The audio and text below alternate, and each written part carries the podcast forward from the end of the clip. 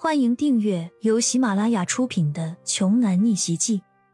我有一条金融街，作者山楂冰糖，由丹丹在发呆和创作实验室的小伙伴们为你完美演绎。第二百一十八章，骄阳离开吕家之后，自然是先回到了金融高尔夫俱乐部。俱乐部负责人保罗听说自家的少主人要来。便早就已经提前安排好了一切，还特地为骄阳准备了一间非常舒适的卧房。仅仅停留了一个晚上，睡了一个踏实的安稳觉。第二天一大清早，骄阳便找了一个司机，开着他前一日从刘增新那里迎来的兰博基尼跑车，载着他和小丫头见识一起赶往了青州。至于见识为什么要和骄阳一起回青州，因为。他从庄九那里领取到的新任务就是贴身保护骄阳的人身安全，所以自然是要一路追随骄阳。少爷去哪里，他也必须要跟着去哪里。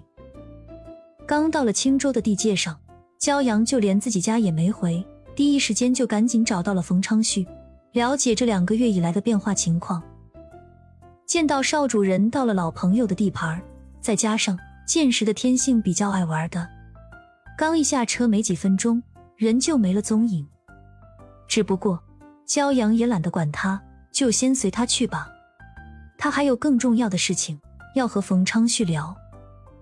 才过去两个多月，如今的冯氏家族企业早就已经不再是单纯的房地产开发集团了。在整个青州市地域内外，随着三大家族的覆灭，他们冯家也逐渐发展成了大佬级的存在了。冯昌旭第一眼见到骄阳，就显得非常激动。他们冯家能有今天的一切，完全都得归功于眼前的这个年轻男人，是他给予了他们这么难得的可以顺利扩大家族版图的好机会。而且，冯昌旭也因为认识了骄阳之后，性情转变了不少，不仅改邪归正了，而且也学业和事业上也越来越上心和努力。他终于品尝到了。原来不到外面四处惹是生非、仗势欺人，其实生活也可以过得更充实、更美好、更幸福的味道。与此同时，他冯昌旭现在可是他老爸冯海明，不管走到哪里都会头头称赞的，总是给他满脸争光的好儿子。得知骄阳刚一回来，头一个要见的人就是自己，冯昌旭十分恭敬和兴奋的对骄阳说道：“焦哥，您可算是回来了。”您不在的这段时间里，青州原本过去十几年的这潭死水啊，算是彻底的激活起来了。我今天就是为了这件事回来的。刘氏家族那边现在具体是个什么情况？你了解多少？察觉到骄阳的神情十分认真和谨慎，冯昌旭也不再与他继续寒暄，一本正经的解释了。您有所不知，这个刘氏家族本来就称得上是咱们青州域内这一带的老牌势力了。而且三大家族被您清洗掉了之后，他们目前和我们冯家几乎是可以平起平坐的，也是顶级的龙头产业集团了。嗯，还有吗？听我老爸讲过，他们刘氏家族的祖祖辈辈都生活在青州郊区的山间府邸里，坐镇青州已经上百年的历史了。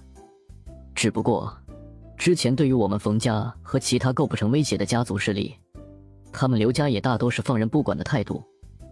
自从胡家被灭之后，几乎所有的集团都在抓住机会，尽力拼命的快速发展，都想着能够借此契机分一杯羹，占据更多的市场份额。